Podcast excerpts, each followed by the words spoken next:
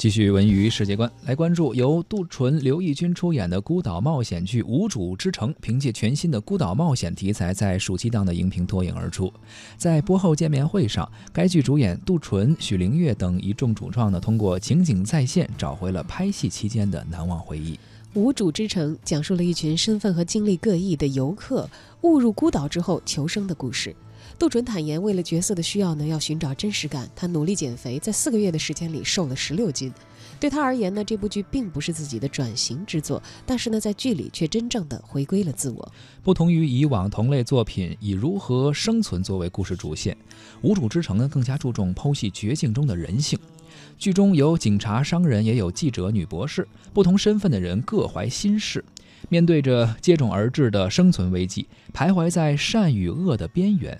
剧集在题材上敢于尝试，采用了深邃而不失温暖的讲述了一些人的深思，拓展了悬疑剧题材的表现空间。